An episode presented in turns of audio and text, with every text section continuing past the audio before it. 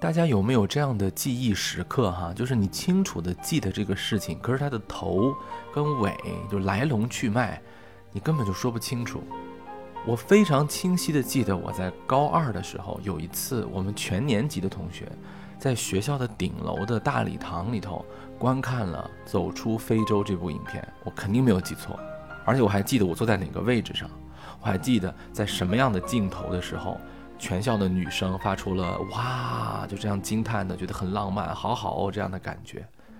我也不知道为什么会去看那样的电影，因为我们也没有这样的定期观影活动啊，而且看完以后也没有说要让写一个什么观后感什么的，反正就看了。是我的记忆出了错吗？反正我是记得看了。那个时候我对这部电影啊，其实感觉啊朦朦胧胧的，总觉得这是一个很奇怪的电影。那我们那个时候小男孩嘛，零几年小男孩，那看都是什么电影啊？打打杀杀，是吧？你看这是一部以单一女性主角，那个时候可没有什么大女主戏的这个概念啊。电视剧里面演都是七爷，都是这种，呃，很少有大女主戏。可能，啊，我想一想，渴望算吗？渴望也不算吧，反正记得不太清楚了。哎，你说那港片里头的什么苗翠花呀，什么驼枪师姐呀，算吗？那要算的话也行吧，不知道算不算啊。然后那个时候看了一个啊，是她是个女主角，一直在演她的一些情感呀、发生的事情啊。影片节奏啊不紧不慢的。你说他在演什么呀？有什么冲突吗？这个电影有什么一个麦格芬吗？那个时候就总觉得电影应该有一个事儿要解决啊，有一个最后一秒的危机要解决。因为受到什么好莱坞啊、港片的影响比较深嘛，勇闯夺命岛是吧？或者说什么古惑仔，总得有一个危机嘛。啊，那个时候观影啊，就是比较局限哈。但是走出非洲的这个镜头就这么静静的流淌着。后来我就找了那本书去看，我发现这部影片和这个书呢，你说有关系吧？当然有关系，里面的人物啊、具体情节啊差不太多，但是又感觉好像一点关系都没有，因为这是一个爱情电影啊。我当时看的时候不知道，后来我才知道，这个是一九八六年吧，还是八五年啊？我记得不太清楚了啊。我经常我在我的视频当中，我会告诉大家，我记得不太清楚了啊，你们可以提醒我啊。反正我就是懒得查，咱也不是写论文，就跟大家聊天嘛。反正不是八五就是八六年的奥斯卡最佳影片，他拿下了当时的七项大奖。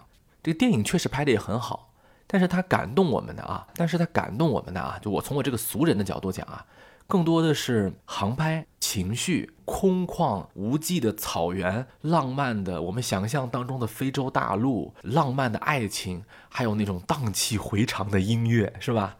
但是你要是看了丹麦女作家布里克森的《走出非洲》这篇小说，呃，叫他布里克森也行，你叫他迪内森也行啊。迪内森是他笔名吧？他是个丹麦人啊，不是一个以英语为母语的人，但是他这个小说是用英语写的。这篇小说，你说他写爱情了没有？他肯定有爱情，但是爱情故事只是这篇小说当中非常淡淡的一抹底色。他写的是什么呢？他写的是一种矫情点的说，是一种忧伤。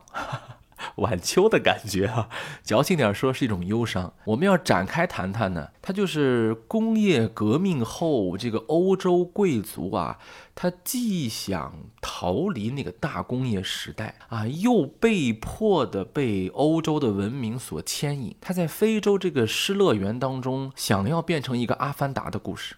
就是这么一个感觉。我们来捋捋这个故事啊，小说的这个故事。因为我觉得我不知道今天这个视频我怎么配这个电影的画面，因为电影画面和它的故事情节的密度浓度还是很不匹配的啊。小说啊，它分成这么几个部分。第一个部分呢，叫卡曼特和露露。这个影片当中有体现，就是一个非洲的土著小男孩，他的腿啊受伤了，他的那个腐烂程度啊，在小说里面描写的比电影的里面要严重一些。小说里面是从大腿一直到脚跟儿啊都有脓疮，如果治不好好的话，可能生命受危险。这个卡曼特就是这个土著男孩的名字。这个小男孩跟我们的故事有什么关系呢？这个小男孩啊，被我们的女主人公救了。我们就管他叫迪内森了啊，我们就不管他叫他本名了。走出非洲啊，你可以把它看成是一个有自传性质的回忆录性质的这么一个小说。他就写啊，一个丹麦的白人来到了非洲大陆之后，怎么跟当地的土著啊、当地的白人呐、啊男人呐、女人呐打交道，经营农场、打理生活，最后怎么离开这块忧伤的大陆。迪内森看到孩子病得这么严重啊，就主动给他治。治这个病啊，不但你得有医有药，你关键是患者呀，你得别害怕。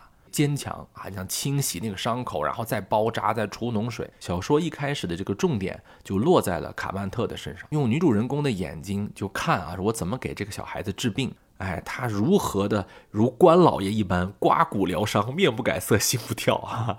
他可能是没有读过三国，反正他就惊了。他说：“你看人家给他清洗伤口啊，包扎啊，人家就非常坦然。第一，你看这么重的病了，人家不害怕。你说他不知道自己病有多重吗？他很清楚，他知道他将面临着死亡，但是他对命运呢，看起来处理的很平和。他是一个不惧痛苦，把痛苦看成是自己一部分的英雄。你说迪内森来到非洲是个大夫吗？他也不是。”迪内森是个特别有钱的、特别有钱的小公主，富豪的女儿，特别有钱。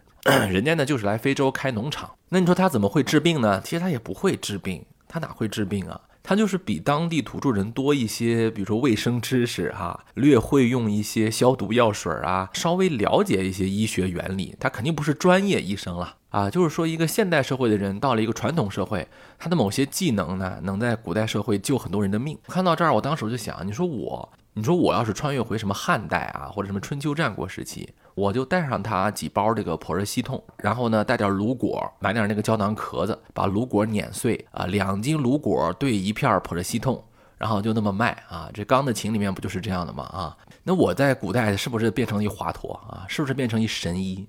你说带一青霉素回去是吧？反正迪内森呢，通过他的医术啊，得到了当地人的一些认可。后来这个卡曼特呢，就成了迪内森忠实的仆人，一下就服侍了迪内森十几年啊，一直跟着我们的小公主回国以后，她依然在服侍她的主人。迪内森呢，还把这卡曼特呢送到了蓝翔技校，哎，不是新东方厨师学校，反正反正有一个厨师学校，我不记得啊。让他学习烹饪，哎呀，人家在这个新东方啊学得很好啊，特别有天赋，他就成了远近闻名的大厨，大家都喜欢来迪内森家里聚餐，就为吃卡曼特的菜。在小说里面还说，这卡曼特的菜做到好到什么程度啊？连威尔士亲王啊，就英国那王储啊，英国的王储大太子一般的封号都叫威尔士亲王啊。我也不知道是哪个威尔士亲王，应该不是现在当国王那个威尔士亲王啊。当时的威尔士亲王来他们家还吃饭，而且还给他赏赐。我当时读这个小说的时候，我跟大家坦白的说啊，我对这一段啊非常的不屑。这什么呀？啊，高高在上的白人。对吧？用一种居高临下的视角去写那个土著黑人，无耻，臭不要脸！谁就是给你们家做饭的？你救人一命，人家终身报之，一个中仆意淫，这就是白人的意淫，这不就是挣老屁吗？你没饭吃，我救你，给你饭吃，然后你就是我一生的中仆。因为这个年轻嘛，啊，那个时候总觉得世道不公啊。但是后来啊，就这几年回想这个事儿吧。啊，你说我改变了对当时的看法吗？也没有，但是我觉得有时候可能就是这样啊，事实就这么发生着，也没有必要我们在这儿居高临下的去批判人家。实际上，作为一个二十世纪初的作家啊，他能去这么写已经很不容易了。不要再苛责古人，在当时的很多描写殖民地文化的作品当中。已经是很好了，他经常体现出啊对于当地土著人的理解和同情。虽然虽然你说他有居高临下，我也承认，但是你知道同时期那些作家你去看一看，哇塞，那个趾高气扬啊，那个把黑人写成牲口一样的文章，那太多了。事实情况下可能就是这样。那这个卡曼特可能就是非常感激这位救他的小姐，那也未可知啊。那他学一个厨师，你们赏赐不赏赐他，他心里面高兴，他也可能啊。那露露是什么呢？露露是一个小羚羊，一个漂亮的小羚羊，可以把它看成是非洲灵性的一个代表。小说里面描写，就有一天迪内森开车去办事儿，然后在路上碰见有人卖这个小羚羊，迪内森觉得嗯挺可爱的，就把它买下来了啊，叫露露。这个露露跟卡曼特呢总是形影不离。女主人公刚刚来到非洲大陆的时候，她把非洲大陆看成是一个自然的精灵。他需要文明世界对他进行拯救、帮助。小羚羊需要我把它买回来。这卡曼特呢，我需要救他，而且只要我报以好心呢，他们呢就会用他们的方式报答我。卡曼特呢，用一生的服饰来报答了我。这个露露怎么报答的呢？有一个情节说，这个露露啊，后来长大了，然后放生了。但是呢，由于他曾经跟女主人公一块生活过，女主人公呢很可爱的给他寄了一个宠物小铃铛，啊，就跟这个小猫一样啊。有一天，在一个静静的黎明时分，女主人公躺在床上将醒未醒的时候，听到了远处森林里叮叮当当的铃声，她知道，长大的露露回来串门了，她没有忘记自己。所以第所以小说的第一部分，你看似没什么重要情节，我们可以把它理解成为欧洲左派贵族对于殖民地的初印象。第二部分呢，名字比较耸动，叫枪击事件。如果说第一部分像一个散文诗，那么第二部分呢，它就像是一个，就像《让子弹飞》里面的那个六子事件，就是那个吃了几碗粉儿那个事件啊。嗯，我这边插出来说一句啊。那个电影啊，《让子弹飞》，我很喜欢。我不是批评人家《让子弹飞》啊，我是说，现在互联网上有一种声音，就是只要有人质疑一些事情，只要有人质疑啊，不管他是质疑真假呀，还是质疑有无发生啊，你看嘛，各位，你看嘛，你在评论区里面底下一定会有人说，哎，你看，这就是六子的悲哀呀，啊，吃了几碗粉啊，反正你不能质疑啊，只要质疑，你就是胡万。啊，只要质疑你就是武志冲，你就没安好心。那个被质疑的人呢，他就是六子，你就是要把人家开膛破肚。说实话，我很不喜欢这样的风尚啊。呃，我斗胆的说两句啊，今天我们不是讲让子弹飞啊，有时间我们再聊那个。其实我们都忘记了一件事情啊，我们只是因为我们是观众，我们是上帝视角，我们前因后果我们看了，我们知道。那个卖凉粉的是他们安排的，但是你想一下，如果你就是一个鹅城的老百姓，你怎么能就马上站在谁的一方呢？我们再想一下啊，如果他们真的想搞清楚谁是真的，谁是假的，他们干嘛要去讲茶大堂呢？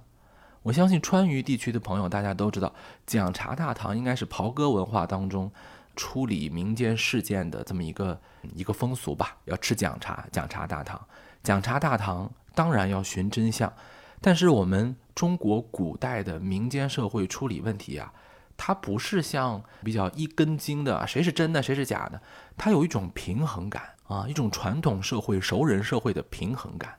它不是说真相就是唯一要追求的，它比这个要复杂，它要达成一种大家的共识。我不想把它简单说成是啊，把我们搞得多多的，把对手搞得少少的啊，但是有点那个意思。你来到这儿就不是来找真相的，就是比谁能把我的支持者变得多多的，拿流量出来说事儿，就不要再说自己是真相，因为本来你也不在乎，大家也不在乎，那些吃瓜群众更不在乎啊！哎呀，说远了，我们说回来，其实也没远啊。整个这个枪击事件啊，它描写的就是一个是真相还是道德，是成本。还是选择的这么一个难两难。简单的说，就是有一个事儿，有一个意外伤害事件啊，有一个小孩子不小心开枪走火了，打死了人了，然后他一害怕也就跑了，就这么一事儿。这个事儿很简单，关键是怎么处理。在传统社会当中，他们认为你纠结这个事儿谁对呀，谁错呀，没必要，日子还得过下去。我们要达成一种平衡。所以当地的土著人呢，他们想召开一次科亚马。啊，科亚玛就是讲茶大堂嘛，他们自己的讲茶大堂啊，在那个农庄的长老会议上啊，来说说这个事儿怎么赔啊？你别纠结对错啦。其实真正的讲茶大堂一般都是这样的事情，就是处理事儿，就是比如说谁赔谁几头羊，谁赔谁几头牛啊，就赔赔东西。但是迪内森他说怎么能这样呢？我们得搞点公平正义吧。首先，那个开枪走火的孩子，他们家人他们也是受害者呀。这个迪内森觉得赔多少头牛、多少头羊，这个不重要，重要的是论个理儿啊！因为在会议当中啊，基本上大家要把那个过失杀人的那个孩子，他们家的财产几乎全部要瓜分，要痛宰他们家。迪内森觉得他只是一个七岁的孩子呀，就是一个小学生啊，是他肯定是做的不对了，但是他不是故意谋杀呀，你就算故意谋杀，你也不能把人家的财产全分了呀。他是一个七岁的孩子，他不懂他那个枪有多大危害，他不了解，他就是个小孩儿，他现在也失踪了，也找不到了。他们家其实也是一个受害者呀，他不是故意谋杀呀。如果说你把他们家的财产全给分了，是大家倒是平息怒火了，倒是没有什么争端了。那这家人也太可怜了吧？我们可以赔偿，相应赔偿，但是也不能全给弄了吧？但是这个长老觉得你这个到底是真的假的？是不是故意谋杀呀？什么是不是过失杀人啊？的不重要，重要是先把他们家分了再说。所以狄内森呢就不断的去据理力争，据理力争。这个事情呢，它其实是要描写欧洲所谓的那个现代理性在传统社会当中的一些争锋。最后的结果呀，我就不说了啊，大家想看看看书去吧。我觉得这个也算是能勾引大家看看书的这么一个由头啊。最后到底是怎么解决的？我呢多说两句啊。枪从哪儿来的？嗯，一个七岁的孩子为什么会成为一个小伙夫？一个七岁的孩子，他是一个小伙夫，枪是走火了，有死有伤，有走有逃，罪恶是谁带来？小说呢有点支离破碎，到了第三部分、第四部分呢，才真正的写到了影片当中的主人公丹尼斯·芬奇·哈顿。哎呀，帅呀！他有点像什么呢？他有点像我们之前那个《犬之力》。我们之前讲《犬之力》的时候，这个卷福就是嘛，在英国牛津大学还是哪儿剑桥大学啊？不是他是学什么经典学啊，classical，而且呢，其实特别的会那些什么弹琴啊、写诗啊啊。但是他自己放逐自己嘛，就如果一个人内有诗书，但是他气自华，翩翩公子哥，呃，他也行吧。但是更让很多人无法抵挡的那个帅是，哇啊，内心文史哲理化生啊，全部都特别懂。牛津大学高材生毕业，见过天地，见过丘壑，但是呢，就爱玩个摇滚，而且他还出身高贵啊，他是贵族家的儿子呀，他的爸爸是伯爵呀，出身比那个女主人公要高多了。女主人公确实有钱，但是人家是伯爵，开玩笑呢，少爷对吧？哎，但是少爷呢，人家不拍视频。哎，不打篮球啊，不艾特自己的这个所在地，人家呢玩摇滚去了，探险打猎。丹尼斯人家呀不赞成非洲的殖民和传教，你打扰人家正常生活呀啊！比如说啊，他曾经就跟那个女主人公聊过，说你教人家非洲孩子学英文，你很扯淡。书中原文是这么说的：如果我们长时间这样用启蒙和理性之光去照耀非洲人，早晚有一天。会让他们两眼发黑，更加向往黑暗。哎呦，这个我就想到那个《赛德克巴莱》里头那个呃莫纳鲁岛啊，说什么？说你们日本人想让我们学会文明的谦卑，我就让你看看什么叫野蛮的骄傲。哎，丹尼斯啊，真的是把自己放逐在了非洲，但同时也是享受在了非洲。他的朋友遍天下，阿拉伯水手、索马里牧民、非洲土著、印度商人都有。丹尼斯啊，可以说是找到了他自己的 Utopia，啊，有点像那个 Zootopia 啊，疯狂动物城是吧？有真的有点像那个感觉。大家虽然有食肉动物、食草动物啊，什么动物，快乐的生活在一起，谁也不歧视谁。这个我介绍个历史背景啊，那个时候非洲其实已经滥杀、滥砍、滥伐很猖獗了。欧洲人把这种对于非洲野生动物的猎杀啊，获得象牙呀什么呀，称作叫 Big Game。丹尼斯呢是个好猎人。关键是还是一个会写诗的猎人，人家天天跟女主人聊都是什么 Shakespeare，什么荷马史诗，天天这帅哥叫女主人公叫什么？不叫他名字啊，迪内森，迪内森，俗了，叫什么？丹尼亚，丹尼亚，什么叫丹尼亚？后来我查一下，丹尼亚是来自于莎士比亚的名作《仲夏夜之梦》当中的啊那个先后丹尼亚啊，你想想啊，这玩意儿谁能抵受得住，对吧？又帅。又是伯爵家的小儿子，又会写诗，枪法又好，带枪的诗人，天天叫你女神。但是啊，毕竟这是大师写的文章，啊，不是玛丽苏，知道吗？不是什么杰克苏，不是什么霸道总裁爱上我。你会聊诗歌，我会讲故事呀。哎，我也不是一个没有故事的女同学。因为，自传体小说嘛，会编故事，这个我觉得更厉害啊。说实在，我这儿插一句啊，很多人，尤其是男的啊。我就说男的嘛啊，因为女的我也不太了解，我只能说男的了。很多男的仗着自己比别人多看过几本书，哎，了解一些什么哲学家的名字啊，跟人侃侃而谈，显得自己很有文化。你能创作吗？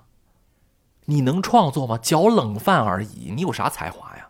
能创作的才华那是一流才华，真的，我觉得真的不容易啊。能创作这个东西，尤其是创作的好。比你能引经据典几个人，那强的真的不止一个档次。我们的女主人公就是这样。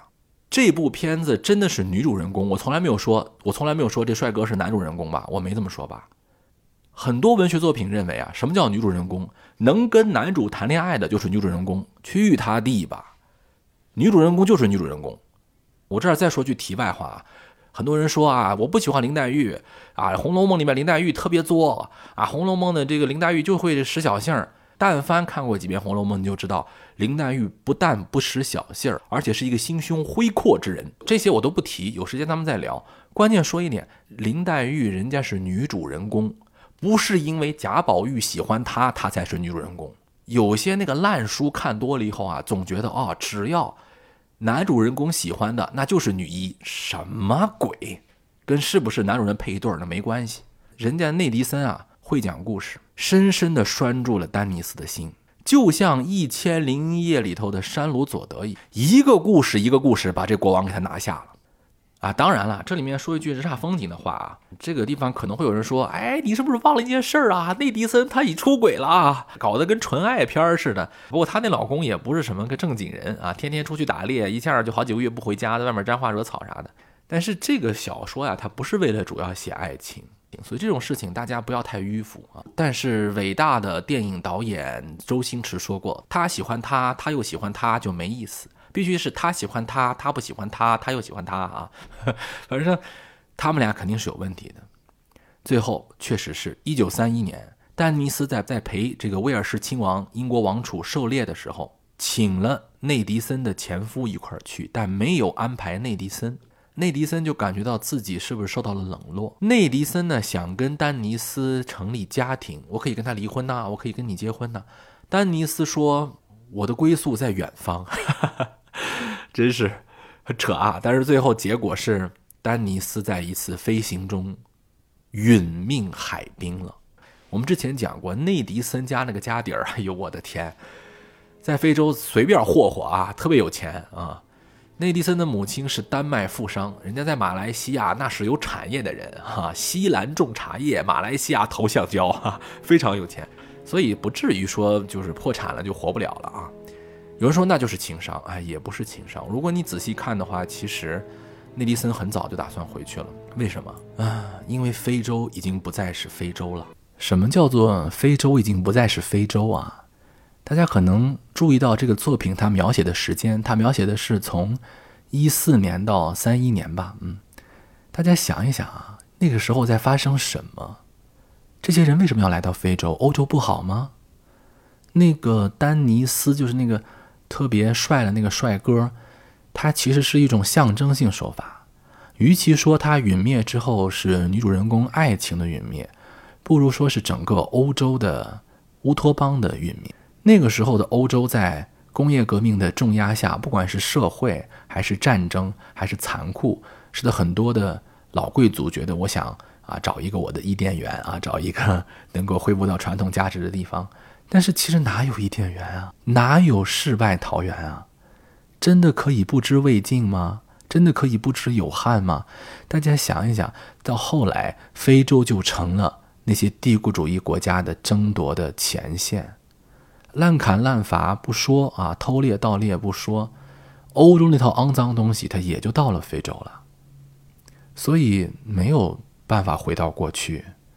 那些资产阶级们享受着社会带来的发展，难道就不能承受这个社会转型吗？你们这些所谓的贵族白人老爷们，还想回到你们那个往日的荣光啊？你往日也没什么荣光，是吧？但是回不去了，嗯。所以非洲也没有办法躲避了。走出非洲这部小说啊，它是被低估了的。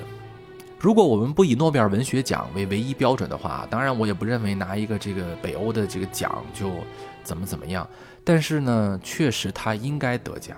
丹麦女作家布里克森呢，她曾经两次在1954年和1957年都提名过诺贝尔，只不过她的对手是海明威和加缪。很多文学评论家认为，这个我不敢说百分之百是这个这个原因，但是有一些评论家认为啊，这个走出非洲啊，它是生不逢时，因为在五十年代之前呢，这个诺贝尔文学奖啊，它不像今天影响力这么大，它几乎快成了一个北欧的内陆奖，因为很多的北欧作家都得了奖，而当时的英美世界就是用英语写的作品啊，很多受到了冷淡。所以，为了拓宽这个奖的关注度，啊，就是搞平衡吧。所以，像美国的作家呀、英国的作家呀，很多都在当时受到了青睐。这个东西谁也说不清楚，因为它毕竟不是一个评审团。但是很多人认为是这样，而我觉得最后电影走出非洲，在八五年还是八六年获得那七项奥斯卡的大奖，也算是告慰了迪内森吧。但是我也不知道迪内森看了这个影片，他自己会不会喜欢。因为毕竟影片它是一个流行产品，是一个文化消费品，它缩减了很多对于殖民地、对于工业革命后欧洲旧贵族的失落感，对于非洲这片大陆的奇丽想象等等等等的内容，而把它描绘成一个女性的爱情人生故事。但不论如何吧，我也用今天这一期视频来致敬高二的那个下午啊！哎，也不知道今天的观众朋友们、听众朋友们。有没有类似同样的回忆？不管是不是走出非洲吧，我们总是无法回到那个美好的从前了。好，这期视频我们就到这里，下一期我们再见。